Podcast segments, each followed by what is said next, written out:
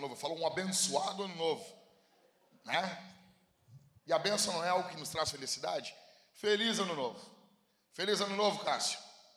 Feliz ano novo. Feliz, feliz, feliz, feliz ano novo. Bom, ah, o pessoal das mídias estava me perguntando assim, pastor, o que nós vamos falar esse ano? Tem uma série de sermões. Eu tô com um livro da Bíblia, eu com muita vontade de expor para vocês Levítico, tá? Muita vontade. Levítico, sim, fica tranquilo, fica tranquilo, tá? Ah, mas essa série não, não estaria pronta. E eu tenho alguns sermões para falar. Deixa eu explicar uma coisa, como é, que, como é que funciona na cabeça dos pastores. Tem coisas que vão ocorrendo, vão ocorrendo na igreja e a gente quer abordar. Algumas pessoas chamam isso de indireta. E às vezes é. Às vezes é. Ok? Não, naquela igreja lá o pastor dava indireta. Cara, às vezes é preferível que o pastor pregue no púlpito. Uma coisa está acontecendo entre dois, três, pum, joga ali, que nem o Paulo faz em 1 Coríntios. Você se lembra disso? A irmã Cloé, as irmãs da casa de Cloé contaram para Paulo um caso e ele abre a carta dizendo: Ó, fui informado pelos da casa de Cloé que aconteceu isso, isso, isso. E ele começa a carta assim: Uma mulher caguetou a igreja para ele e ele falou. Coisa mais linda de Deus. E daí nós ficamos uma série de sermões e fica esperando chegar no ponto para falar algo que a igreja tem que ouvir. Sendo que 1 Coríntios, Paulo falou direto: Ó, vocês estão precisando disso, disso, disso, disso. Então eu pensei, por que a gente não faz uma minissérie de indiretas? Ok? Uma minissérie de, de indiretas do púlpito. Ou de coisas que me dê vontade. Então essa é a série, tá bom? Ok? Então você pode também enviar a sua sugestão de sermão, você pode encomendar o seu sermão. Nós estamos com uma promoção aí agora, em janeiro, né? Você pode encomendar o seu sermão, você pode ah, pastor, eu acho que na nossa igreja tinha que falar tal coisa. Agora é a hora. Tem várias pessoas. Uma vez eu estava pregando em Atos e chegou um irmão e disse assim: Eu queria tanto ouvir, vinde a mim, vós que estáis cansados. "Bah, mas isso está em Mateus, vai demorar. Mas faz o seguinte: abre a Bíblia em Mateus 11 e lê em voz alta. Agora é o momento. Se pastor, eu acho que nossa igreja tem que ter um sermão desse. Envie sua sugestão para sugestão@pastorjack.com.br, tá bom? E eu quero começar falando sobre como ser um vaso nas mãos do diabo em 2024. Vira para quem está do seu lado. Faz, mas de verdade mesmo. Faz, vamos lá. Você quer ser um vaso nas mãos do Satanás? O pastor vai te ensinar. Como ser um vaso nas mãos do diabo em 2024. E deixa eu explicar uma coisa. Começando com as indiretas aqui. sabe aquelas igrejas que quando a pessoa sai da igreja não presta? É nós, nós somos assim. É muito bonito. Deixa eu explicar um negócio para você. Eu acho muito lindo esses casais que terminam o relacionamento bem. É bonito. Desejo tudo de bom para você. Foi eterno. Não, não. Isso não, não, não existe. Bom mesmo é aqueles que têm barraco. Tem mulher aqui na igreja que eu, eu torço pelo casamento do camarada, porque essa mulher seria um demônio como ex-mulher. Né, Augusto? Né, Everton? Cara, eu oro pelo Everton. A Mariane, cara. Então, assim, casamento quando acaba, aqueles é bom que termina com barraco, com ranho. E não, não ranho transparente, de criança com de dinheiro, ranho verde. Choradeira, sabe? Gritedo. Isso que é bom. E daí o pessoal, não, porque a igreja boa é aquela que você sai e segue. Não, não, não, não, não. Igreja brasileira, igreja latina, é aquela que tu sai dando problema. Vamos parar com isso aí. Tá bom? Então eu já vou abrir aqui a série falando, né, falando sobre isso. Teve um casal que saiu da nossa igreja. E eles saíram dando lugar para o diabo. A todo mundo que sai, saiu dando lugar para o diabo? Não, mas alguns sim. E esse casal saiu dizendo, rindo assim: Não. Fiquem tranquilos que nós não estamos dando lugar ao diabo. Aqui, essa frase, é um, eles saíram pelo WhatsApp, também é uma canalice também, né? Sair pelo WhatsApp é uma canalice. Mas aqui não, eu não quero me referir a eles, até porque eles não estão ouvindo esse sermão, eu quero me referir a nós. Porque quando eu ouvi, ouvi esse áudio, eu lembrei de vezes que eu dei lugar ao diabo.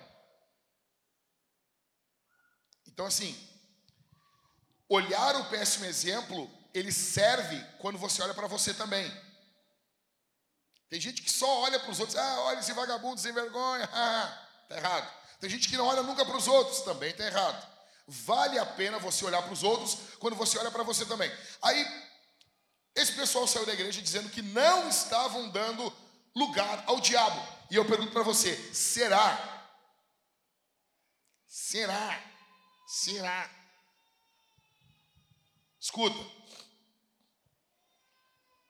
Deixa eu contar um negócio para você. Teve uma vez, eu sempre, olha para mim aqui, eu sempre criei nos dons do Espírito, sempre.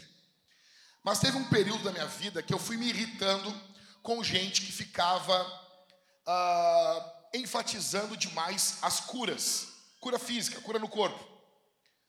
E tem um pastor brasileiro que na época tinha gravado um, um disco. Quantos aqui se lembram? Hoje o meu milagre vai. Quem cantou essa música? Cantou, né? Milagre chegou? Os caras não, chegou. Então, assim, e esse pastor falando, falava demais disso. E eu achei num período, né, não entendendo que cada um tem o seu ministério, que ele estava enfatizando demais isso. E aí, ele foi num programa de TV do Programa de TV de música. Não. Raul Gil. Ele foi no Raul Gil e ele estava gordão, inchadão assim. A cara parecia uma bolacha. E daí eu olhei, ele, pá, mas o cara tá gordo, meu. E daí ele chegou lá e perguntaram o que, que ele tinha. E ele disse assim: Eu tô com um problema nos rins e tô fazendo um tratamento com corticoide. Na hora, na hora, que ele disse que estava doente, ele que falava o tempo todo de cura, brotou uma alegria no meu coração, porque a minha teologia estava triunfando sobre a teologia dele. Olha isso.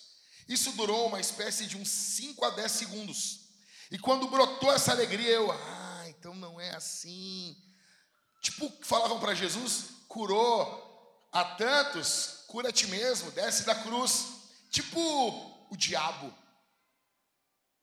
E eu notei rapidamente, pelo poder do Espírito, que aquele sentimento que estava brotando no meu coração envolvia o meu pecado, mas envolvia uma semente satânica dentro do meu coração. Ao ponto de olhar o meu irmão e me alegrar, porque eu achava que ele estava equivocado na visão teológica dele e aquilo não estava acontecendo na vida dele. O que, que estava ocorrendo comigo? Eu estava dando lugar ao diabo. E o diabo estava entrando dentro do meu coração. Ah, pastor, mas isso acontece o tempo todo contigo e comigo, o tempo todo. O tempo todo. E eu quero falar para vocês hoje aqui basicamente isso. Como ser um vaso nas mãos do diabo. Porque hoje você tem que decidir como você vai viver o seu ano de 2024 se você vai se servir o diabo ou servir a Deus. E muitos querem um ano de bênçãos. Muitos fizeram projetos, projeto para emagrecer. Quem aqui fez um projeto para emagrecer em 2023? Levanta a mão aí. Não, não, não, sem vergonha. Levanta a mão. Não, os caras vocês são todos sem vergonha. Quem fez o projeto para emagrecer em 2024? Levanta a mão. Aí, olha, ó. Esse ano vai. Escuta, cara, escuta aqui. Só que nós queremos um ano de bênçãos, mas nós, nós esquecemos que nós temos um inimigo e a gente pode às vezes estar servindo o diabo. Todos nós. Veja, quando esse casal saiu falando, não, não estamos dando lugar ao diabo, eu pensei não neles, pensei em mim. Eu, pá, isso é sério, cara. Isso é muito sério.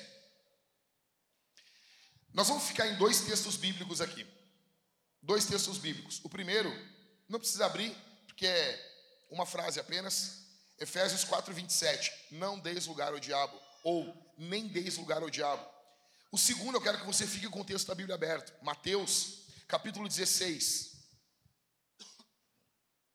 Mateus 16, do verso 21 ao verso 27. Eu prometo que eu não vou ser extenso, tá? Mateus, capítulo 16, verso 21 ao verso 27. Eu vou ler o texto bíblico e a gente vai descompactar ele juntos aqui.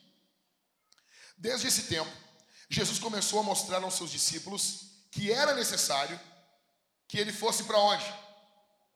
Jerusalém, lugar onde ele ia morrer. Sofresse muitas coisas nas mãos dos anciãos, dos principais sacerdotes e dos escribas, fosse morto e no terceiro dia ressuscitasse. Verso 22. Então, Pedro, chamando a parte, começou a repreendê-lo. Eu amo isso aqui, cara. Imagina Pedro repreendendo Jesus, tipo, repreendendo Deus. Começou a repreendê-lo, dizendo: Que Deus não permita isso, Senhor. Mas eu, eu, gosto que Pedro tem a confissão certinha, né? Eu não, eu vou, vou desaforar, mas vou chamar de Senhor, né? Tipo, nós. Ah, que Deus não permita, Senhor. Isso de modo nenhum irá lhe acontecer. Verso 23, Jesus, com o seu modo polido, disse. Mas Jesus voltando-se disse a Pedro: Saia da minha frente, Satanás. Uau. Você é para mim uma pedra de tropeço. No capítulo 16, um pouquinho antes, Jesus tinha elogiado ele, né? Tu és Pedro, sobre essa pedra edificarei a minha igreja. E agora já é uma pedra de tropeço. Tipo, nós. Porque não leva em consideração as coisas de Deus e sim dos homens. Verso 24.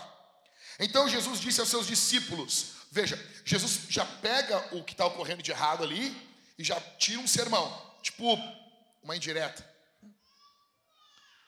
Se alguém quer vir após mim, negue-se a si mesmo, tome a sua cruz e siga-me. Pois quem quiser salvar a sua vida, a perderá. E quem perder a vida por minha causa, esse a achará. De que adiantará uma pessoa ganhar o mundo inteiro e perder a sua alma? Ou que dará uma pessoa em troca da sua alma? Porque o filho do homem há de vir na glória de seu Pai com seus anjos, e então, então retribuirá a cada um conforme as suas obras. Direto ao ponto. Direto ao ponto. Pessoal aí da mesa, pode ir me acompanhando aqui, tá? Então, direto ao ponto. Como que a gente vai ser um vaso nas mãos do diabo? Pode ir passando para mim. Como? Como podemos ser um vaso nas mãos do diabo esse ano? Em primeiro lugar, acredite que você não tem como dar lugar a ele. Primeira coisa, coloque no seu coração: não, não, não, é, tipo esse casal que só da igreja. Não, não, não, nós não estamos dando lugar ao diabo. Cara, cuidado. E eu não estou dizendo isso para esse casal, dizendo para você e para mim. Porque você e eu podemos dar lugar ao diabo. Por quê, pastor? Porque Paulo escreveu isso para uma igreja animal. Isso aqui é escrito para quem? É para os ímpios? O ímpio já está dando lugar para o diabo. Isso aqui é escrito para os crentes. Se é escrito para uma igreja, velho, para que carta isso aqui? Para que igreja foi escrita? Hã? Éfeso. A melhor igreja do Novo Testamento. A igreja mais certinha, direitinha, bonitinha, ajeitadinha, tudo direitinho, tudo nos conformes. Doutrina impecável, doutrina dos apóstolos. Sabe quem pastoreou lá? Apóstolo João, apóstolo Paulo, Timóteo. Só o filé do filé, meu. E ainda assim Paulo está dizendo: cuidado, vocês podem dar lugar ao diabo. Então a primeira coisa que o diabo quer que você pense é que você não tem como dar lugar a ele. E acontece direto isso, dentro do casamento. Quantas vezes você dá lugar ao diabo? Você fala coisas para sua mulher que não deveria, que desanima, que destrói o coração dela. Quantas vezes você, minha irmã, dá lugar ao diabo dentro do casamento, falando bobagens, agindo com maldade contra o teu marido, destruindo o coração dele. Então, não desconfie de você. Não desconfie. Não desconfie da tua vida. Tenha a tua vida em autoestima. Você quer ser um vaso nas mãos do diabo? Não desconfia de você.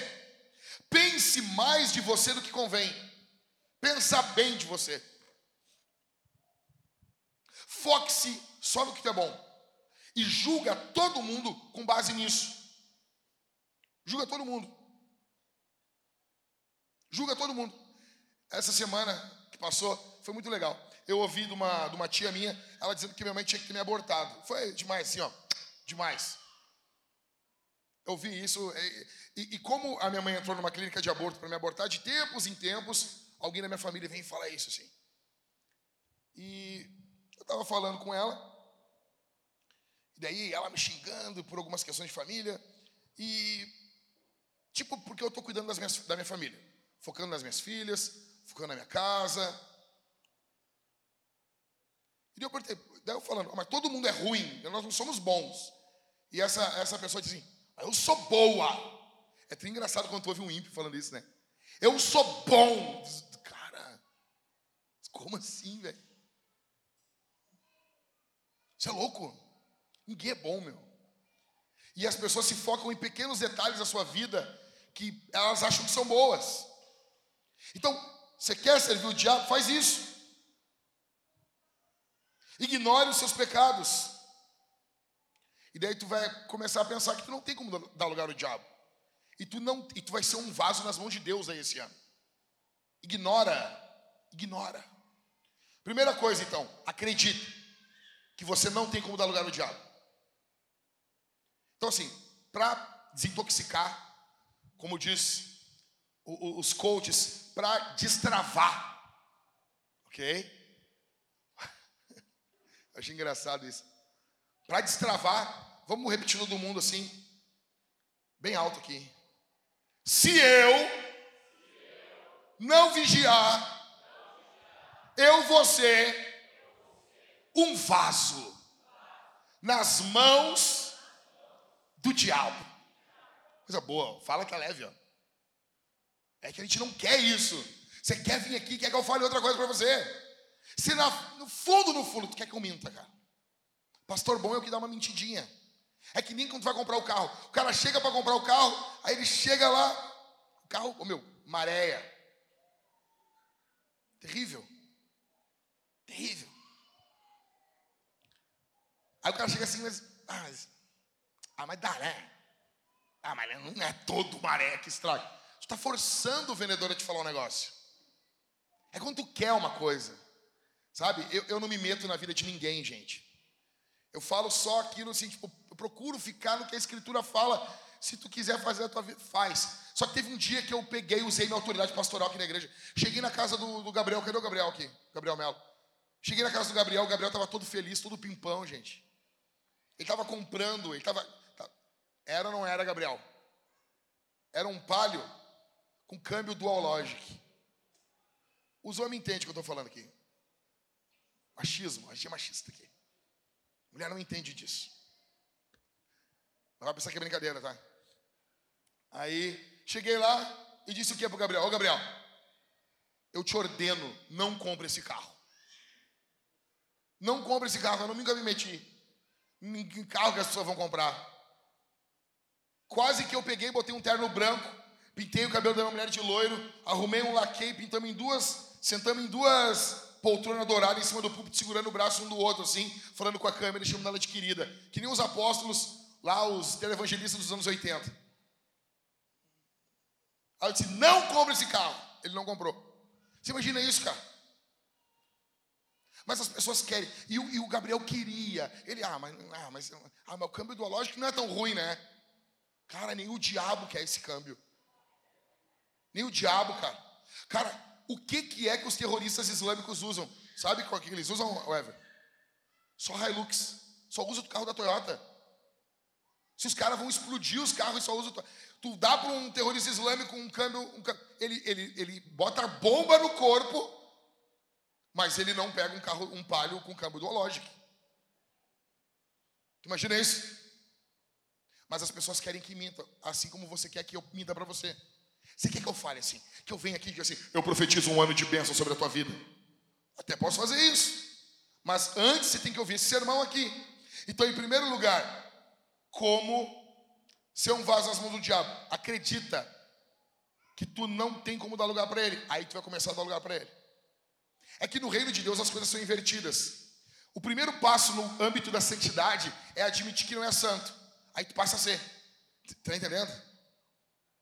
Quando você acredita que o diabo não pode influenciar a sua vida, o diabo começou a influenciar a tua vida. Segundo lugar. Opa, passei aqui. Vai passando aí então. Não dá, não dá para eu ficar aqui. Me ajuda, me ajuda, me ajuda. Fique contra Jesus e a favor do conforto. Desde esse tempo, Jesus começou a mostrar aos seus discípulos que era necessário que ele fosse para Jesus está explicando: eu tenho que morrer, eu tenho que padecer, eu vou ter que tomar a cruz. Verso 22. Então Pedro chama ele no canto e começa a meter o dedo da cara dele, começa a repreender ele. Digo isso aí, velho. O que, que Jesus é? É 100% homem, mas também 100% Deus. Que, que Pedro está fazendo? Está botando o dedo na cara de Deus. E está dizendo, mas tu não vai. Não faz isso. Imagina agora um cara colocando o dedo na cara de Deus. E falando, Deus, não faz isso. Parecemos pastor da Universal.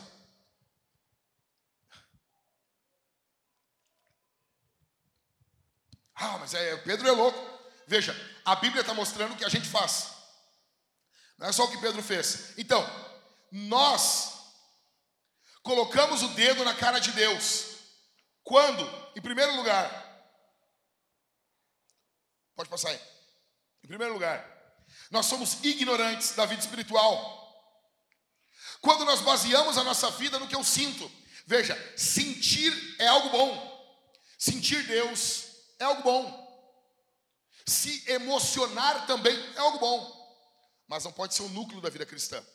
Quando você baseia, atenção, ei, quando você baseia a sua vida no que você sente apenas, você vai naufragar. Você tem que basear a sua vida na palavra. Você tem que basear a sua vida na escritura. Você tem que ser encharcado de Bíblia para raciocinar biblicamente. Segundo, colocamos o dedo na cara de Deus quando lê seis páginas de um livro, é um fardo para nós. Presta atenção aqui, aqui vai começar as indiretas aqui, ó.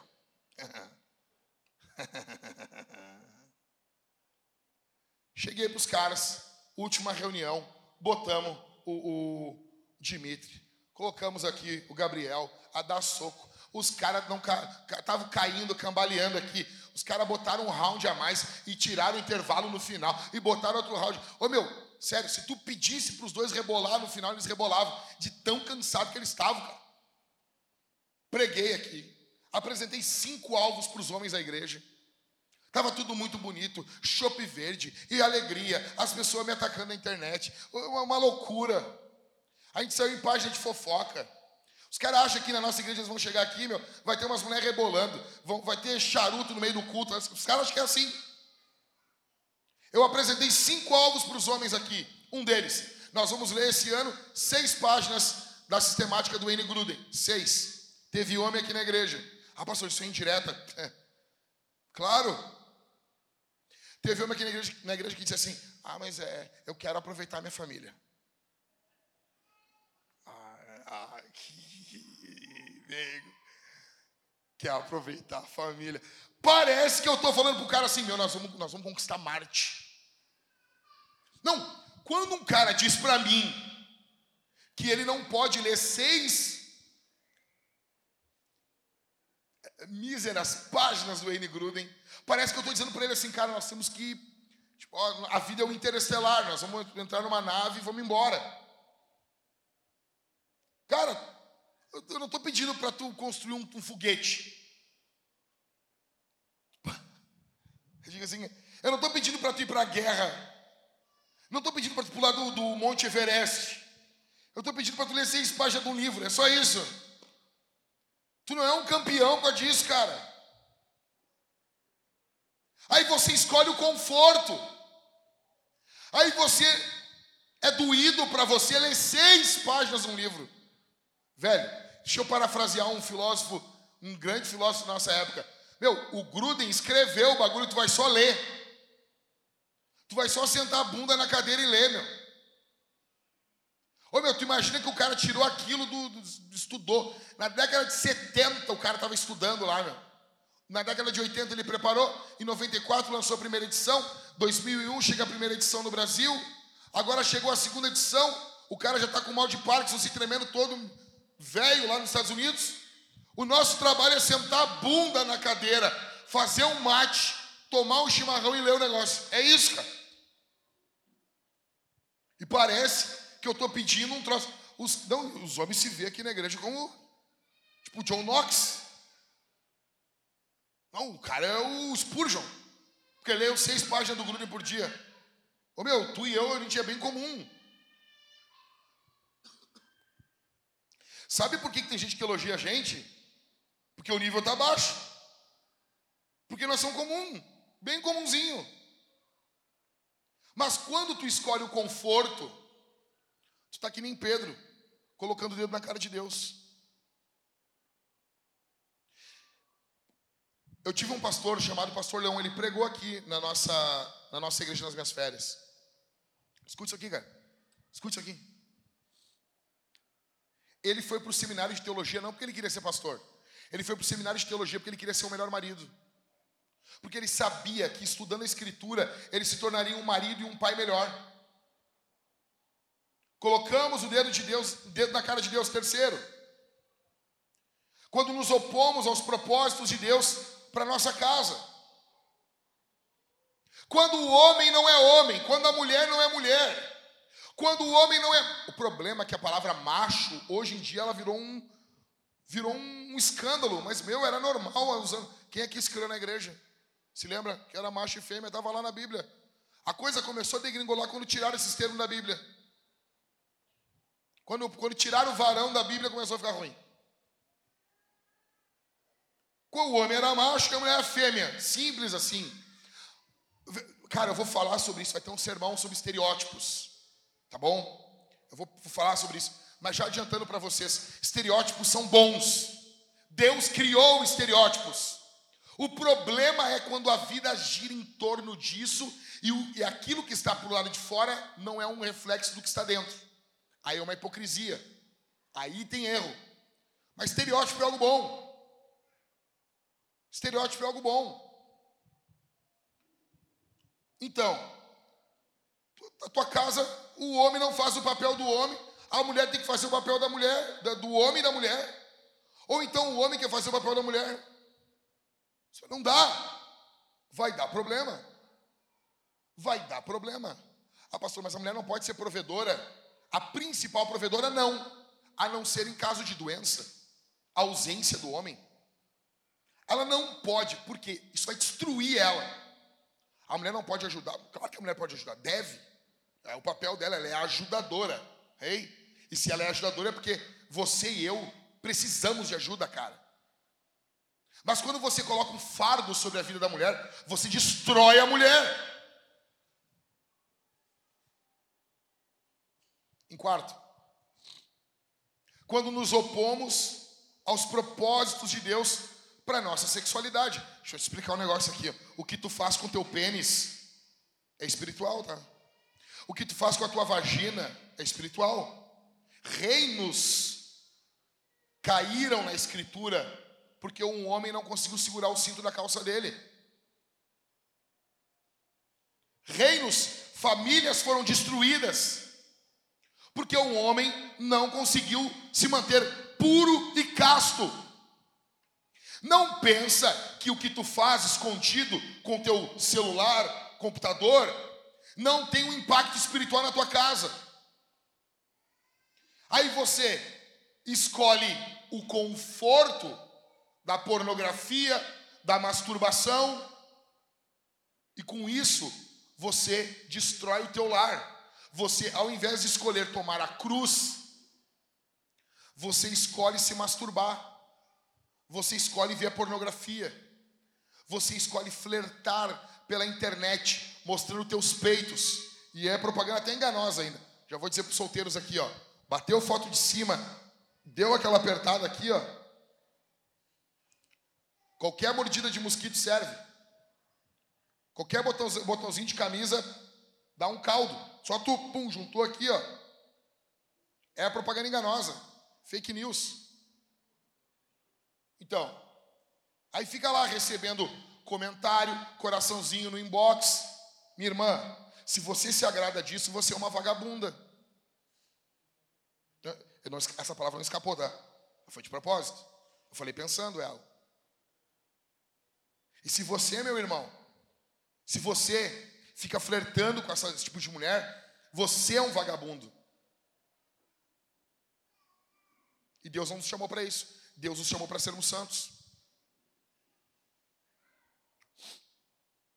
E segundo, como que eu vou ser então um vaso nas mãos do diabo? Fique contra Jesus e a, e a favor do conforto. Terceiro, como ser um vaso nas mãos do diabo? Seja uma pedra de tropeço. Mas Jesus, voltando-se, disse a Pedro: Saia da minha frente, Satanás. Isso é forte, cara. Cara, para os católicos, quem é Pedro? O primeiro? Olha bem. Digamos que o pessoal da, da, da religião aí, da, dos bonequinhos, dos action figure de gesso, digamos que eles estão certos. Eu, eu amo os católicos. Eu amo. Só, só não dá para mostrar gesso para eles. Mostrou, não dá pra, Os caras chegou ali na loja de ferramenta ali, eles vê um pacotinho de gesso e já começa a tremer. Não dá. Teto de gesso, então. Ih, gesso no braço, ih, tá louco. Tá louco. Eles vê um gesso, já ficou bem louco. Não pode ver gesso. Mas são umas ricas umas pessoas. Eu tenho uns amigos católicos, gosto deles, mas quando eles vão lá em casa lá, procuro sempre entrar pela garagem porque na, na, na, sala tem. Aquela sala da antiga tem um, tem um teto de. Porque eu não sei porque rebaixar o teto. Eu nunca entendi isso aí. Ah, o teto é rebaixado. Por quê, velho? Por quê? Parece o Vasco, mas tudo bem. Aí o católico vê aquilo e vai ficar bem louco. Só assim, cara, Jesus está falando isso aqui para o primeiro papa, então, deles. Está falando para o bispo primaz, para Pedro, cara. Eu fui pregar no Rio de Janeiro, eu fui numa igreja do apóstolo Pedro, foi muito legal. O, o Mateuzinho foi comigo aqui. Chegamos lá, tinha um cafezão bonito lá. O apóstolo Pedro, é legal, legal, muito legal. Conhecer um, um homem de dois mil anos é, foi demais. Seja uma pedra de tropeço, o que é uma pedra de tropeço? É basicamente é alguém que não é uma bênção. É alguém, o próprio Jesus explica, né? É alguém que não leva em consideração as coisas de Deus. E, e, e aqui tem um ponto, tá? Porque o pessoal está falando hoje em dia, tem uma teologia que diz assim: não, tudo é de Deus. Tudo é de Deus. Tudo é santo. Calma aí. É, mas não é, não é só isso. Então, tudo é de Deus? Sim. Mas nem tudo é de Deus do mesmo nível. Vou dar um exemplo. Existe o dia do Senhor, sim ou não? Sim. Mas todos os dias são do Senhor, sim ou não? Mas é que um dia é mais. Simples. É simples de entender. É que nem a ceia do Senhor. Mas toda comida não pertence a Deus, sim ou não? Mas é que uma, um, uma pertence um pouquinho mais. Entendeu? É que nem o santuário tinha um lugar santo e o lugar santíssimo, santo dos santos, é que aquilo ali é mais ainda de Deus. Entende? É basicamente isso, é que nem os primogênitos. Então, toda a tua vida pertence a Deus, sim ou não? Mas tem uma parte da tua vida que é mais ainda dele. Você está entendendo? É isso aí, cara. Dá para entender, é fácil de entender. É só a gente não querer complicar. Então, Jesus fala: cara não leva em consideração as coisas de Deus, e sim a dos homens.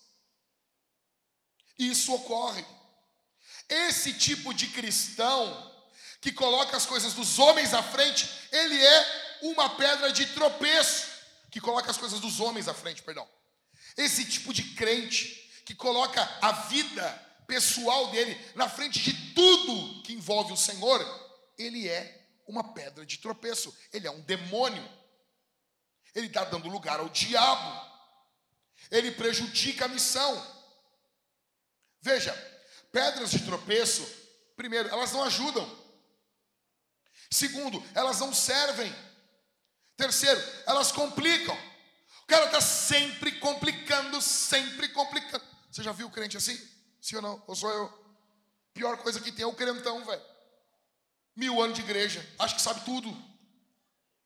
E não é nem pela Bíblia, porque se o cara vier te confrontar biblicamente, é, é, aí é bonito. Aí é bonito. Teve um rapaz que chegou aqui, dentro do GC, quase me engoliu Camila. Teve um rapaz que chegou aqui, dentro do GC, e começou a tocar o terror no barba, tocar o terror. Não, porque vocês fizeram errado com o nosso, com meu irmão. E fizeram isso, e fizeram. E tocou o terror. E abriu um texto em Deuteronômio. Não, porque a Bíblia diz, cara, eu me reuni com os obreiros, botei ele, me sentei, me sentei, botei um púlpito para ele botei, e abri a Bíblia em Deuteronômio, texto que ele leu, e disse assim: ó, Magrão, tá aí, prega para nós. E me sentei, não vou te interromper. E a palavra que triunfe. Porque se tu tiver com a palavra, ela vai triunfar. Vai, Lutero, vai. Instala a reforma aqui. Não, e deixa eu falar. Não, não, não, o texto. Ué, nem começamos ainda. Fala, cara. Confronta com a Bíblia. Ah, mas isso é abuso espiritual. Tá, tá bom, eu sou um abusador então. Tu não tem coragem então de desmascarar o abusador? Desmascara, confronta, fala, pomba. Seja corajoso. Não tem problema. Quer botar o dedo na minha cara? Bota, mas bota com a palavra. Quer confrontar os homens de Deus aqui da igreja? Não tem problema. Pelo contrário, isso é bom, mas vem com Bíblia. Vem com a escritura. Aqui não é o caso. Pessoas às vezes que acham que devem confrontar, às vezes devem, mas existe um grupo de pessoas que elas precisam ser confrontadas. E é o caso de Pedro aqui. Pedro está botando o dedo na cara de Jesus. Só que Jesus inverte o negócio aqui. Magrão. Não, é tu que tem que ouvir. Tu é uma pedra de tropeço. Pedra de tropeço complica. Pedra de tropeço quer atenção. Todos queremos. Só que pedra de tropeço quer atenção o tempo todo. O tempo todo. Pedra de tropeço machuca. Cara, eu vou, eu vou usar assim, ó. Você já deu com o dedinho na quina do sofá? Quem aqui já deu? Não, tu eu sei, Augusto. Vocês têm que ver um dia o pé do Augusto. Coisa mais terrível da vida.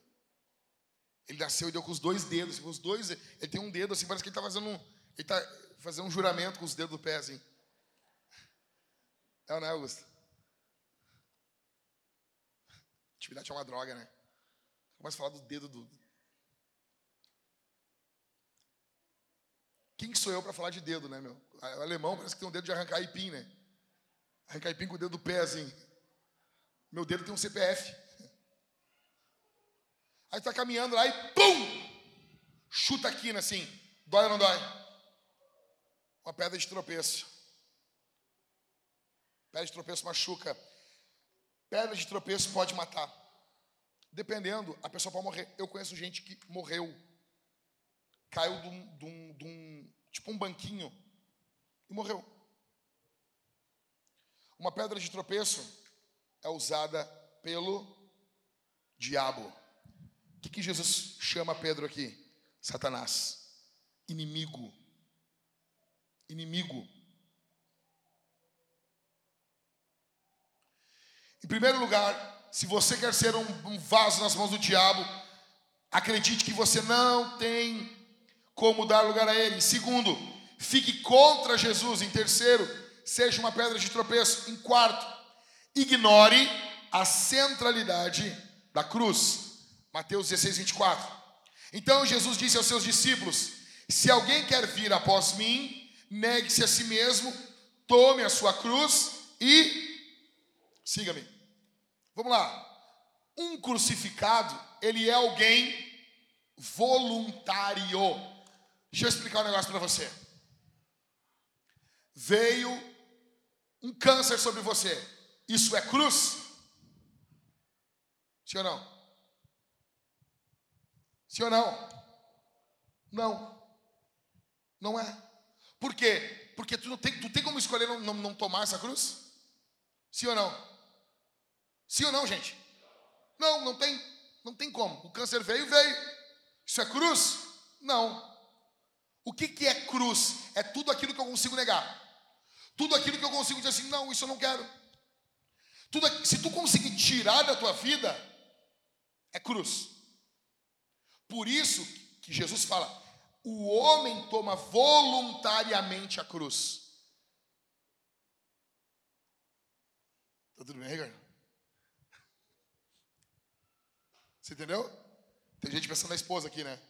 Esposa é cruz ou não é cruz? O marido? É, é, pode ser. Entendeu? Então, primeiro aqui, o crucificado é alguém voluntário. É a vida cristã. São as negações da vida cristã que é a cruz que você tomou. Então, em primeiro lugar, é alguém voluntário. E segundo, é alguém identificado com Jesus. Jesus subiu a cruz. Eu estou crucificado com Cristo.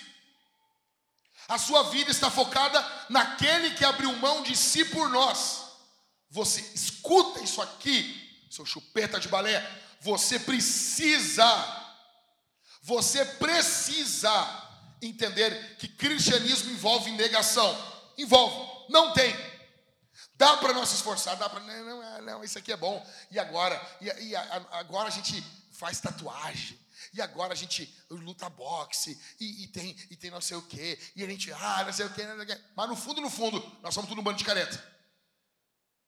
No fundo, no fundo, a gente é careta. Nós somos quadrados. Nós somos. Não é. Ah, porque estão ligando o cristianismo ao conservadorismo. E não é. Desde quando não é? Nós somos conservadores. Acabou. Acabou, acabou isso aí. Para com isso.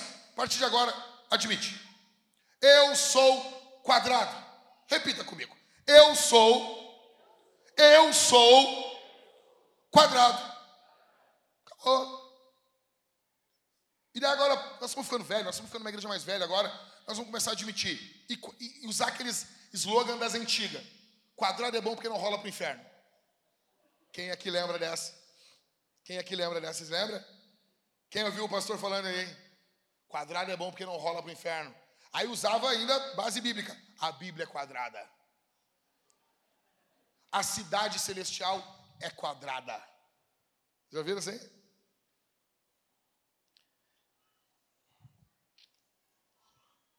Um crucificado, em terceiro, é alguém que coloca os propósitos de Jesus na frente dos seus. O que Jesus quer vem antes do seu. Ah, mas isso é normal. Se você não abre mão de nada da sua vida por causa da missão, provavelmente você fez de Deus a sua imagem e semelhança. E você está projetando em Deus as suas vontades. Um crucificado, em quarto, é alguém que segue a Jesus. Então Jesus disse aos seus discípulos: Se alguém quer vir após mim, negue-se a si mesmo, toma a sua cruz e siga-me. Eu vou dar um exemplo básico aqui para vocês. E aqui, pode fazer corte, jogar isso na internet, não tô nem aí. Não tô nem aí, vou falar mesmo. vou falar, tá? Vou dar um exemplo para vocês. Quantos aqui conhecem aquela irmã que orou anos e anos para o marido se converter? O, na verdade, não é nem marido, ela vem para a igreja. Ela vivia ajuntada com o cara. viviam em pecado. A Bíblia chama isso de fornicação, sexo de casamento. Ela vem para Jesus, o cara não quer casar com ela e ela fica anos e anos e anos e anos e anos e anos. Depois de 20, 30 anos, o cara casa com ela e as pessoas aplaudem ela como uma mulher de fé. É ou não é? Isso é pecado. Quando ela vem para Jesus, o que, que ela tem que fazer? Ela tem que olhar para o marido dela, 1 Coríntios 7, e dizer: Tu quer casar comigo? Eu vou ficar contigo. Se tu não quer casar, eu vou seguir Jesus. Ela vai negar a si mesma. O problema, atenção, escuta. E as pessoas, não, ela tem que orar pelo marido. Primeiro que nem é marido. Primeiro que nem é marido.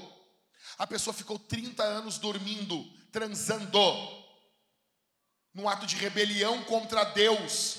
Isso não é exemplo de fé, isso é exemplo de incredulidade. Ah, mas depois de 30 anos o marido se converteu ou se arrependeu. Isso é um ato da misericórdia de Deus, não é um ato da aprovação de Deus. Agora você lê o Novo Testamento, os caras abandonam profissão, os caras abandonam filho, os caras abandonam família, abandonam tudo porque eles não as, algumas famílias não queriam que eles servissem a Jesus. Eles abandonam tudo para seguir Jesus. A nossa geração não abandona nada. Nada. Tem um trabalho que ofende a Deus, você não abre mão. Você não abre mão de gosto, você não abre mão de roupa, você não abre mão de olhar, você não abre mão de uma porcaria de um programa de TV. O que que tu está negando? Vai no meu Instagram. Eu caí na desgraça de entrar numa publicação lá e publicar um negócio que a Thaís botou lá, me ferrei. Perdi dois mil seguidores. Já foram embora também. Tudo aquelas mulheres de teta de fora. Bota lá. Eu falei, do crente ao ateu. Ninguém explica uma grávida pelada fazendo foto de foto pelada com a barriga. Mas o que, que acontece com as mulheres? Mas por quê? A Thalita e eu, a Thalita, não, tá a Thalita e eu nós estávamos na casa. Pastor, e se tiver alguma irmã aqui agora que fez e você está morrendo de vergonha, minha irmã? E agora, azar. É uma série de indiretas. Eu amo você, mas alguém tem que falar para você que. Primeiro, que a tua barriga não é lisa daquele jeito. A gente sabe que é um programa, que é um, uma edição. Sabe? E tem grávida ainda que pega e fica com, fica com um bagulho, um bico soltado assim, de tira na edição. Com um bigão, um bigão parecendo um dedo. Para com isso. Aí a gente está na casa de uns irmãos. Aí de repente, ah, vamos ver nessas fotos de grávida ali, não sei o quê. Aí a gente foi ver as fotos. Tá ali teu. Quando vê o negócio, foi. A mulher, cara, cara passada, a mulher foi se pelando mais. Aí teve uma hora que estava o marido assim, porque que ele estava sem camisa. Ele estava sem camisa, ela sem camisa, ele por trás e ele segurando as mamicas dela. E deu uma levantadinha, né, Braga? Imagina. Tá rindo aqui, ó. As mídias aqui não são profissionais, essa igreja aqui. E daí a Thalita e eu olhamos aquilo assim na hora, assim. Mas por que, que tu fez isso? Meu, isso fazem muitos anos. A gente saiu de lá assim, se olhando, a Thalita. Por que, que ela se pelou, Thalita? Eu quero entender uma coisa. Por que, que tem mulher que se pela quando fica grávida? Enlouquece. Mas por que, velho? Ah, agora, daí o que que falou? Aí a mulher chegou lá para mim assim: Ah, pastor, o senhor está sexualizando a mulher grávida. Olha aqui, quando tu tá grávida, tem um monte de mulher aqui na igreja que fica subindo as paredes, querendo transar mais com o marido ainda. Vamos ser honestos. E se o teu marido começar a te rejeitar, tu grávida, tu vai ficar feliz? Ou seja, tu continua mulher. Para com essas bobagens. Tem marido aqui que adora que a mulher fique grávida. Porque daí aí, aí, Aí vive os melhores dias da vida dele. E eu sei, ok? E é bem bom. Aí vem com esses papos para cima de a mim, Benjamin, a mim. Aí tu não nega nada. Aí tu tá carente, tu tá te sentindo feia, tu tá te sentindo gorda, tu tá carente e tu quer atenção. Daí tu fica com as mamicas de fora. Daí botaram agora na publicação que tem mulher que bate foto pelada grávida. Eu não sabia disso aí. Eu não sabia disso aí. Você já sabia, irmãs? Ninguém, ninguém me esconde esse tipo de coisa. Pô. Aí, pô, um crucificado, ele é alguém preso à cruz. Eu vou repetir. Um crucificado é alguém que está preso na cruz. Ele está tão identificado, ele, ele, ele to, pegou o arado e ele não vai largar mais. Quem segue Jesus é alguém que não segue o comunismo, é alguém que não segue a agenda LGBTQ, alguma coisa aí. Quem segue Jesus não segue os demônios, não segue cultura woke, não segue o diabo, não segue o adultério, não segue o mundo, não segue a pornografia. Aí, ei, vintagiano, macho, viril, não adianta eu ficar falando contra a pornografia em grupo de WhatsApp, em mentoria, e você está fundado na pornografia, batendo punheta. Não dá. Caiu, viu pornografia, chama teu líder de GC. Isso não se resolve sozinho. Pornografia não se resolve sozinho. Mas, se tu quiser ser usado pelo diabo em 2024, ignora o que eu estou falando. Ignora a centralidade da cruz. Em quinto, se você quiser ser um vaso nas mãos do diabo, salve a sua vida, ganhe o mundo e perca a sua alma. Mateus 16, 25 e 26, estou terminando. Pois quem quiser salvar a sua vida, o que, que vai acontecer? Perder lá, vai perder a sua vida. Quem, e quem perder a vida por minha causa, esse achará. De que adiantará uma pessoa ganhar o mundo inteiro e perder a sua alma? Ou que dará uma pessoa em troca de sua alma? Deixa eu te mostrar aqui, ó. Quantos aqui seguem no Instagram influencers, influencers de estilo de vida, lifestyle? Quem aqui segue? Vai, vai, vai, vai, vai. Levanta mais alto aí. Isso aí. Deixa eu te dar aqui, ó. O lifestyle mundano. Para tu saber se quem tu está seguindo é bom ou não. Primeiro, o lifestyle mundano, ele tem uma busca pelo prazer a qualquer custo, hedonismo. O prazer está acima de tudo. O prazer é o alvo final da vida do homem. Isso é hedonismo. Isso é mundanismo. Muitas pessoas estão buscando prazer apenas. Segundo, busca pela felicidade mesmo contra a palavra. Eu vou dar um exemplo. Crise no casamento. Primeira palavra das pessoas é o quê? Divórcio. Existe base bíblica para divórcio? Sim. Mas não é incompatibilidade de gênios. Incompatibilidade, sabe? Fica os crentes, pastor, os pastor se divorciando, velho. E os crentes tudo indo atrás. Agora aí, ó. O passamão. De novo, trovando as mulheres. E o que me irrita é que nem isso eles conseguem. Antigamente, os pastores adulteravam. Saudade dessa época. O, o pastor descobriu lá, o pastor tinha um caso com a mulher lá. Agora, esses, esses, esses infelizes, nem isso conseguem. Fico perturbando as gurias da igreja. E querem umas menininhas novinhas. São uns vagabundos. Busca pela felicidade mesmo contra a palavra. Você vai agora no psicólogo. Ai, não, ai, eu não acredito que o senhor vai falar mal de psicólogo. Porque não pode. Não pode confrontar um psicólogo. Ele é Deus. Já notou? Que ou, ou a igreja ela demonizou os psicólogos, ou agora, porque antes era tudo diabo. Agora os psicólogos são, são divinos. Não pode, não pode questionar o psicólogo. Vai no psicólogo agora, tá com uma crise de casamento. Não, tu tem que buscar o que é melhor para ti. Mas quem disse isso? Quem disse isso? Às vezes nós vamos ter que abrir mão do nosso direito, cara.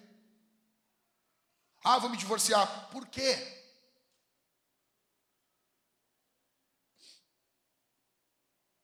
O lifestyle mundano, ele é buscado pela ele é marcado pela busca pela glória dos homens. Então, eu vou pegar dois tendões de Aquiles aqui, um das mulheres e um dos homens. Um das mulheres. Vamos lá.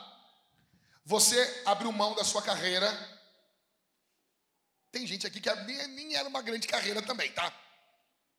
Vamos, porque daqui a pouco, daqui a pouco parece que eu estou falando com uma cientista de Harvard que abriu mão de tudo para cuidar de oito filhos. Não. Tu era balconista numa farmácia. Não estou diminuindo um grande mérito teu. Mas às vezes, às vezes parece que tu está tendo uma grande crise existencial. Tu era assessorista. Calma. Calma. Calma. Tu vendia bolo no pote. Foi só isso que tu parou de fazer.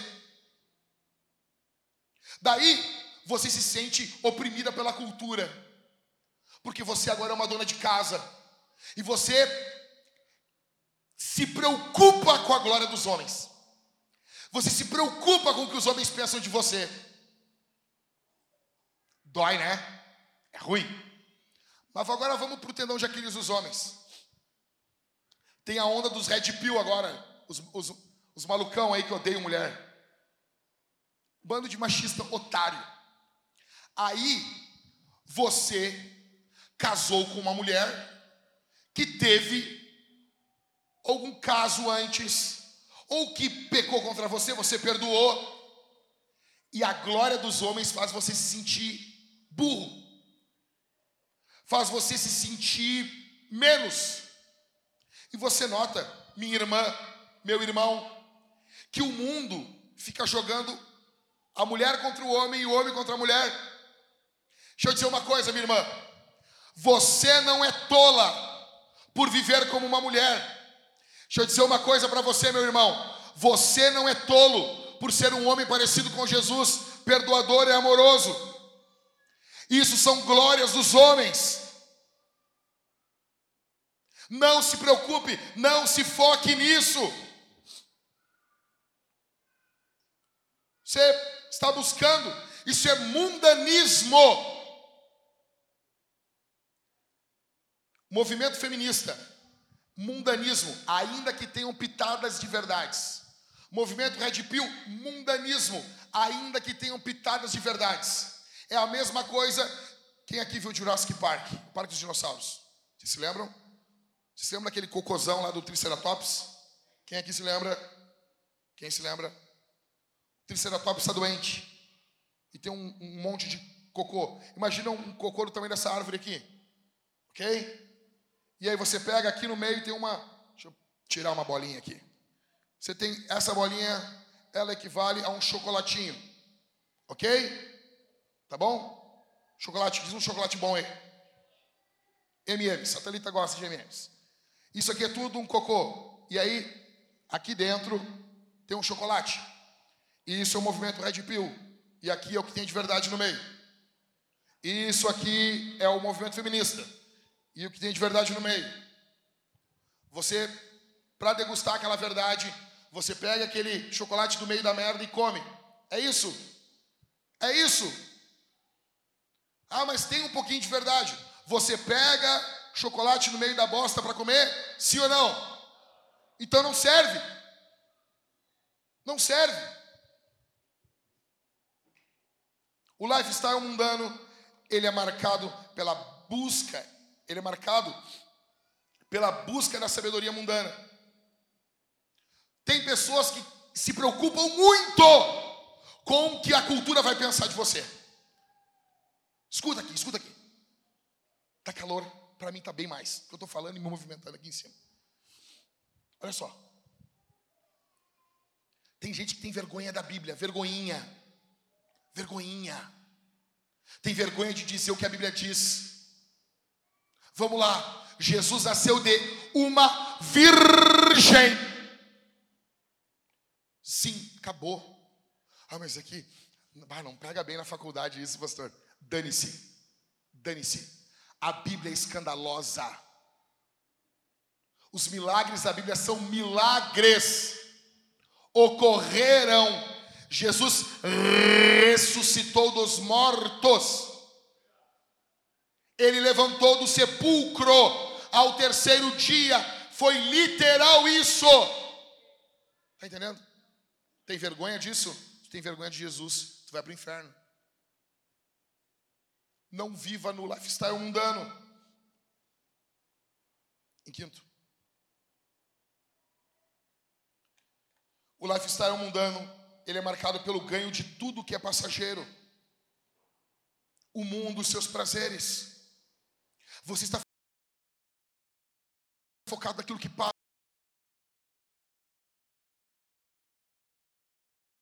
culpa com aquilo que é passageiro mundano, ele é entrega da sua essência. Olha o que diz a Bíblia: de que adiantará uma pessoa ganhar o mundo inteiro e perder a sua sua essência, sua alma. Ganha tudo e perde a alma. Perde a alma eternamente e perde a alma aqui no agora. Olha o que é OnlyFans. Eu pensei em abrir um OnlyFans. Imagina abrir um OnlyFans da Bíblia. Pregar a Bíblia dentro desse aplicativo. Acho que não ia ficar legal. Mas pensei. Se botar série de Apocalipse dentro do OnlyFans, imagina. O que está acontecendo isso aí, cara? As meninas estão se prostituindo. Você está aqui, escuta o que eu vou te dizer, minha irmã. Teve guria que foi criada na igreja e está vendendo o corpo aí você vai botar o seu corpo nesses aplicativos, nesses vídeos, depois você vai se arrepender, você não vai ficar rica com isso. Nem para isso você vai prestar. Você vai se arrepender e você vai ter que conviver a vida toda com pessoas com seus vídeos. Isso é sério. Isso é seríssimo. Como ser um vaso nas mãos do diabo. Acredite que não tem como dar lugar a ele. Fique contra Jesus. Terceiro, seja uma pedra de tropeço. Quarto, ignore a centralidade da cruz. Quinto, salve a sua vida, ganhe o mundo e perca a alma. Em último, ignore as recompensas eternas. Para terminar, ignore o que Jesus falou no verso 27. Porque o filho do homem há de vir aonde? Pô, Vintage, vamos lá. Porque o filho do homem há de vir, verso 27, lê na Bíblia aí. Na glória de seu Pai, com os seus anjos, e então retribuirá a cada um conforme as suas obras. Quais são as marcas de quem ignora essas recompensas que Jesus fala aqui? Em primeiro, uma vida baseada no aqui e agora. Já falei, mas é bom lembrar. Se você baseia a sua vida só no agora, só no hoje, você vai servir o diabo em 2024. Se a sua vida é baseada só no agora, você vai servir Satanás em 2024. Em segundo, um desprezo pela vinda de Jesus. Jesus está falando, verso 27, porque o filho do homem há de vir. Qual foi a última vez que você ouviu sobre a volta de Jesus? Quem aqui tem mais de 10 anos na igreja? Não, quem aqui tem mais de 20 anos de igreja? Levanta a mão aí. Vamos ser sinceros nós aqui. Irmão Gilberto, a gente não ouvia mais sobre a volta de Jesus? Era o tempo todo. Jesus vai voltar. Ei, olha aqui, gente. Jesus vai voltar. Jesus vai voltar o tempo todo. A volta de Jesus, a volta de Jesus. A gente não fala mais sobre isso. Não é mais negócio. Nós não falamos mais que Jesus vai voltar. Nós temos vergonha, nós temos vergonha de dizer esse negócio. Deixa eu dizer uma coisa: ele vai voltar. Ele vai voltar. Jesus vem. Então, é, é, é, que assim, deixa eu só entender, pastor. É, que, é que Jesus, Jesus é para você, ele é um conceito distante. Ele é um espírito. Peraí, não, não, não, não, não, não, não. Ele subiu em corpo ao céu. Ele vai voltar em corpo. É um homem. É Deus e homem. Ele vai voltar montado num cavalo. Sabe o que é cavalo? É cavalo. É um cavalo. Ele vai estar em cima de um cavalo. Ele vai ter uma tatuagem na coxa dele. Rei dos reis, Senhor dos senhores. Seus olhos são como chamas de fogo. O que, que é isso, pastor? Fogo que queima. Ele vem pessoas não acreditam mais nisso. É que assim, deixa eu só entender, pastor. O senhor está querendo dizer que ele vai vir voando, tipo um herói da Marvel? Isso, isso aí, isso aí. É isso aí. O céu vai abrir um buracão. Assim, ele vai vir. É assim. Você está entendendo isso? Aí tem vergonha de dizer isso? É, mas daí ele vai vir com, com anjo, tipo de filme. Sim, isso aí. Tipo uns transforme, grandão e ele vai pisar na cabeça de alguns reis da terra. A Bíblia diz em Apocalipse 19. Tem o, o, o manto dele está salpicado de sangue, e não é do sangue dele, é do sangue dos reis que ele vai pisar, no lagar da ira de Deus. Como assim? É tipo ele vai pegar o Macron, o Lula, e vai pisar na cabeça deles até explodir. Assim. É isso que ele vai fazer. É assim, entendeu? É puf, espirrar sangue. Tipo cine trash da Band. É isso parecendo uma zamora. Sim. Jesus vai fazer isso. Por quê? Está na Bíblia. Mas você, pra, o, o, conceito da volta de Jesus para você já é um negócio. Não, não, não, não é assim, voltar, voltar. Ele volta todos os dias no nosso coração. Todos os dias ele volta no nosso coraçãozinho. Seu vagabundo. Você despreza a vinda de Jesus. Terceiro, um desprezo pelo céu. Você não fala mais do céu. Nós não falamos mais. A gente não canta mais o céu. Nós temos a nossa guerra política aqui. E dane-se a eternidade. As marcas de quem ignora essas recompensas que Jesus fala. Em quarto, um desprezo por tudo que é espiritual. Tudo que é espiritual você despreza. Quinto, um desprezo pela santidade. Acabou. Não há mais uma busca pelo que é santo, pelo que é melhor. Abrimos mão de tudo, é bobagem. Um desprezo por aquilo que parece não ter valor imediato. Se não tem valor agora, deixa para lá. Um desprezo pela colheita. Mas lembre-se, Gálatas 6,7 diz: Não vos enganeis. De Deus não se zomba. Tudo que o homem plantar, isso ele vai colher. Em oitavo e último, é um desprezo com as palavras de Jesus. Jesus disse: Porque o filho do homem há de vir na glória do seu Pai com os seus anjos, e então retribuirá cada um conforme as suas obras. Jesus está falando tudo isso depois de repreender um apóstolo e dizer que ele era como o diabo, como um vaso nas mãos do diabo. Ó, acabei aqui. Como então ser uma benção? Ah, agora um outro sermão. Não, não, fica tranquilo. Ah, mas não dá, não dá. Né? Tá, eu já entendi. Se para ser uma benção nas mãos do diabo é, são esses seis pontos, como ser uma benção nas mãos de Deus? É uma coisa só. Para servir a Deus é sempre mais fácil. Uma coisa só. Como? Foca nisso que Jesus falou para Pedro. Qual foi a palavra amorosa que Jesus falou para Pedro? Qual foi? Saia da minha frente. Isso aí. Entendeu? Você tem que reconhecer que você já está dando lugar ao diabo. Saia da minha frente, Satanás. Você tem que se colocar no lugar de Pedro aqui. Saia da minha frente, Satanás. Porque você não leva em consideração as coisas de Deus, e sim a dos homens. Você é para mim uma pedra de tropeço. Não tem outro caminho. Toda a bênção do ano de 2024, toda vitória do ano de 2024 para você, passa por aceitar que Jesus deve e pode ser honesto contigo. Jesus pode ser honesto com você?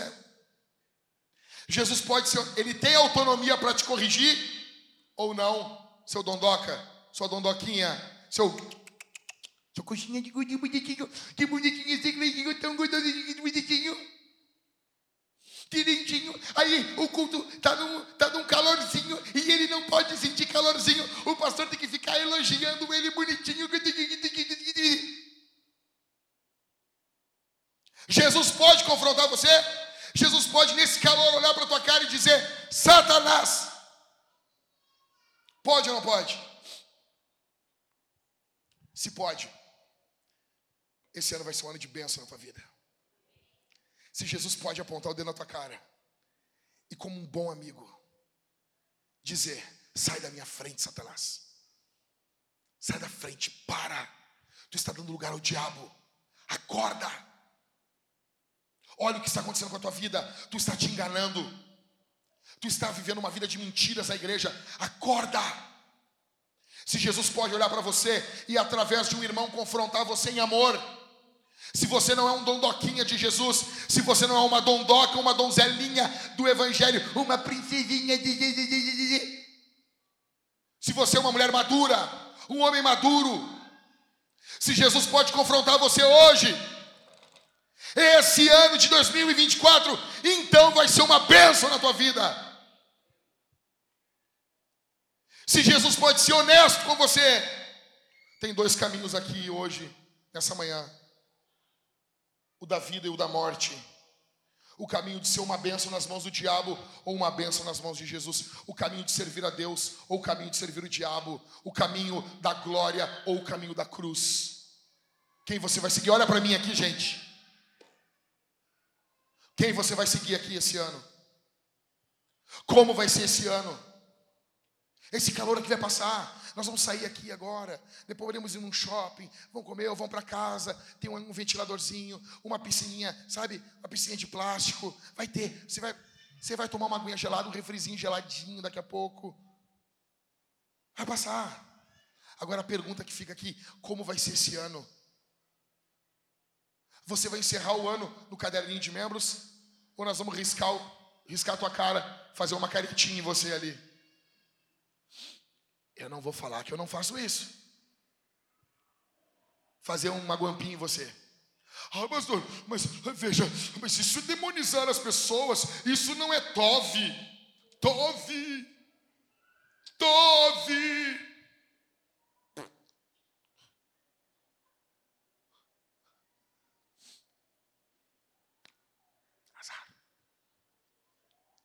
Você vai terminar esse ano firme com Jesus?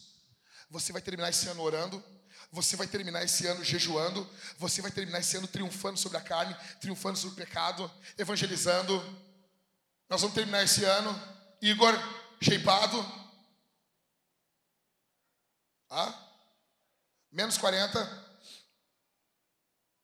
42 de braço, trincado, fibrado, rasgado terminar esse ano com a mesma mulher. Esse é um, esse é um projeto interessante.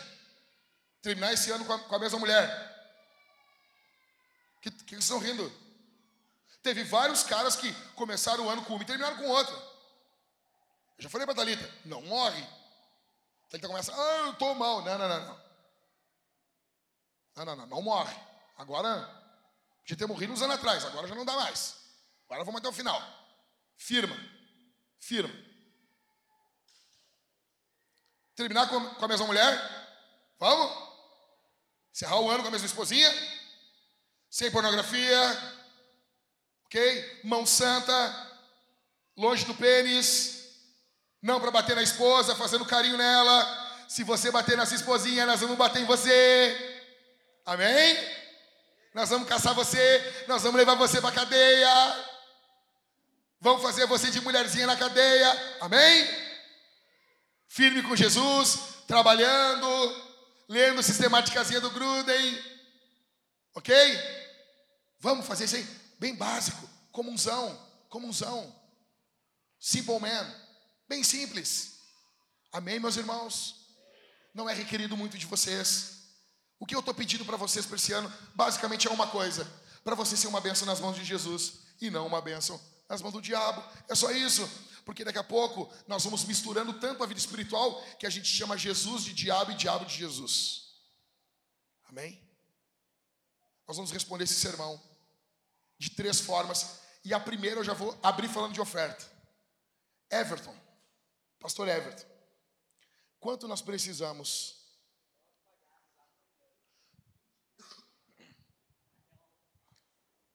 Deixa o Everton falar no microfone aí, Maria. Não, não, alcança para ele. Lembra do prédio lá, da, o nosso prédio antigo? Tá com a gente ainda. Tá bem feliz lá fechado. Se a gente pagar até amanhã 20.500, a locação cessa amanhã. Tá? É a proposta que a gente tem na imobiliária. Acabar tudo amanhã se a gente passar 20.500 para eles. A gente está online aí? Então, se você está nos ouvindo online, você gosta do nosso trabalho, se sido alcançado, agora é o momento que nós precisamos da sua ajuda.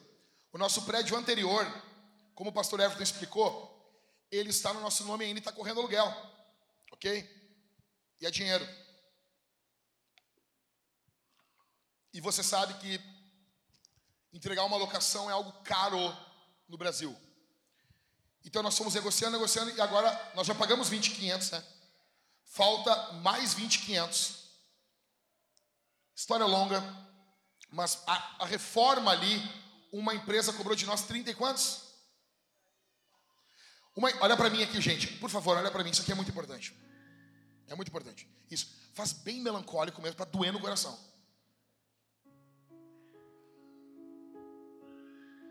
Isso aí. Olha só, gente. Não precisa ser tanto.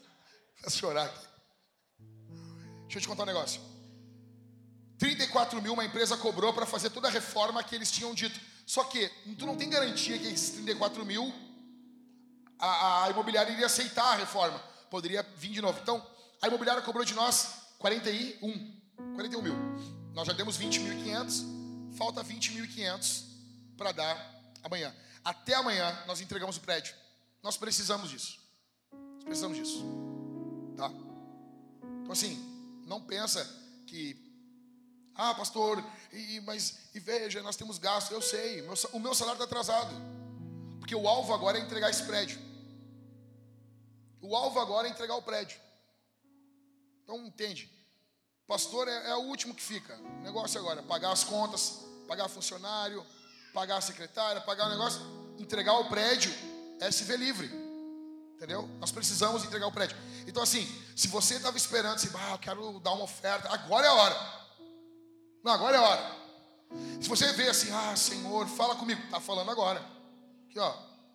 Levanta a mão e diz: Eu recebo. Recebe. Ok? É isso, é isso. Deus está dizendo amém para esse momento para você.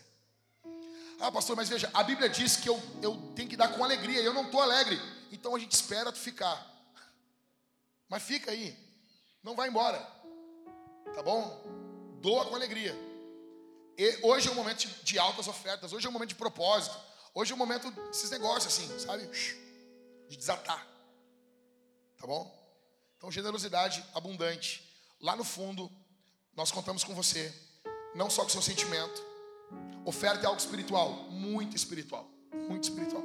Nós fazemos isso, eu brinco, eu falo com vocês, mas é algo muito espiritual. Você tirar dinheiro dos seus recursos para investir no reino de Deus.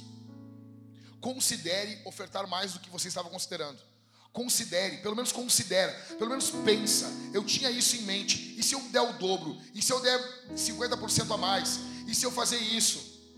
Agora é o momento. Agora é o momento. Nós precisamos. E, e veja, dá para Robson, dá para ver aí de trás a cabeça do Everton? consegue ver um miolinho ali no meio ali? Não era assim. Não era assim. Tu vê ali uma tampinha, né? Parece um kipá, né? Judeu. Tá aumentando. Toda vez que eu vejo o Everton, o Everton dá uma risadinha assim. Ele diz, ei Jack, tu consegue 20.500 para segunda-feira? Entendeu?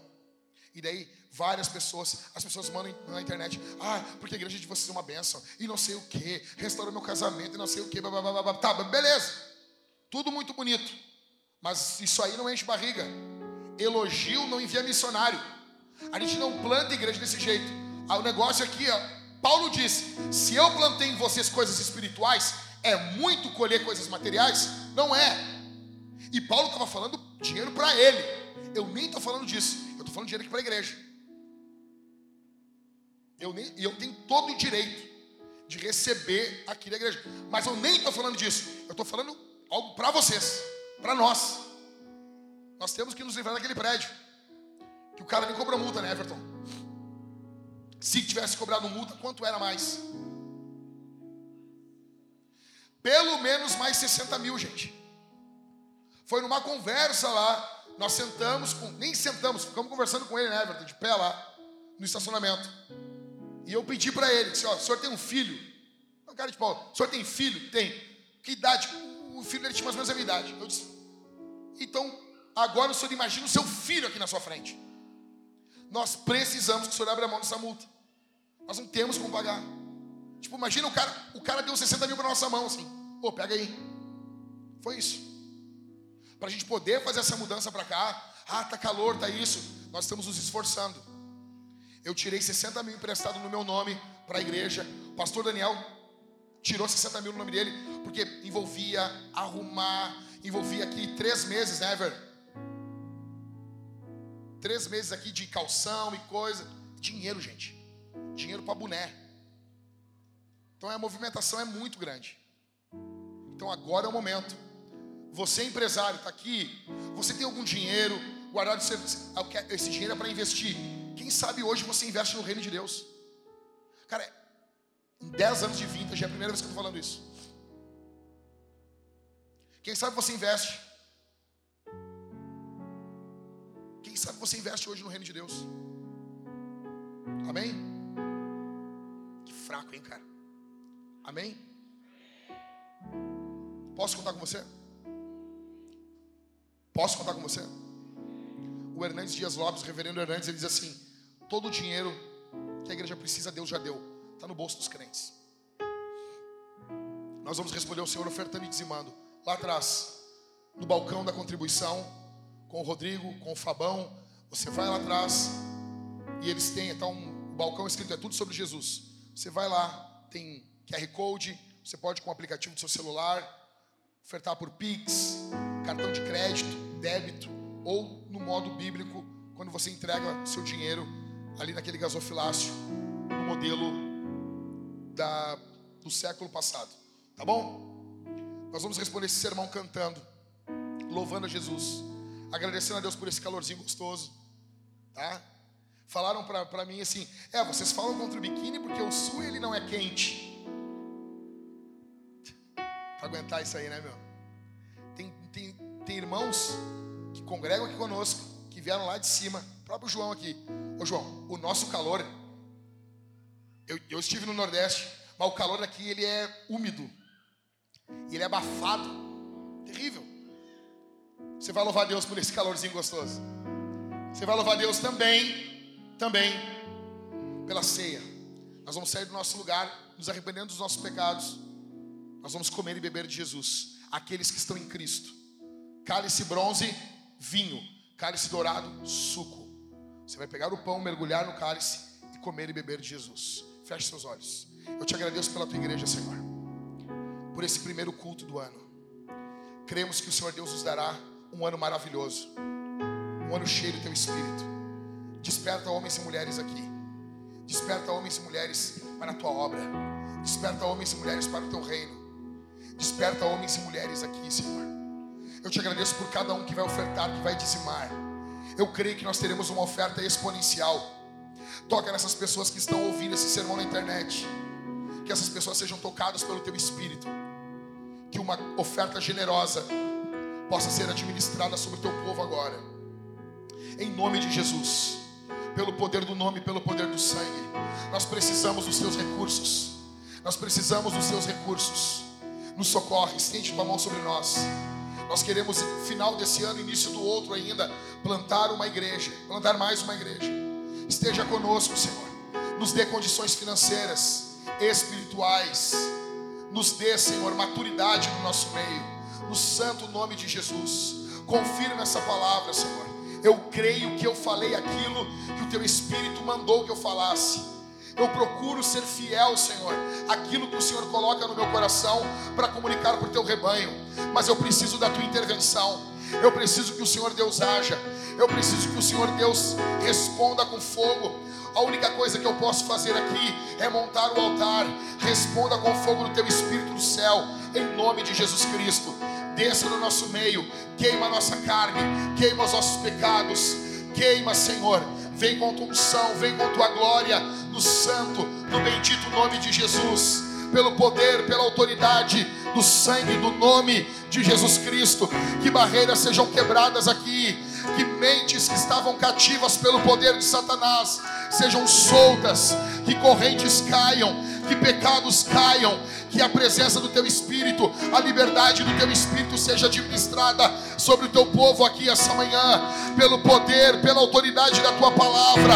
Diga sim e acontecerá, Senhor. Se o Senhor estender a tua mão sobre a nossa igreja, essa manhã nós teremos um ano poderoso nesse ano de 2024.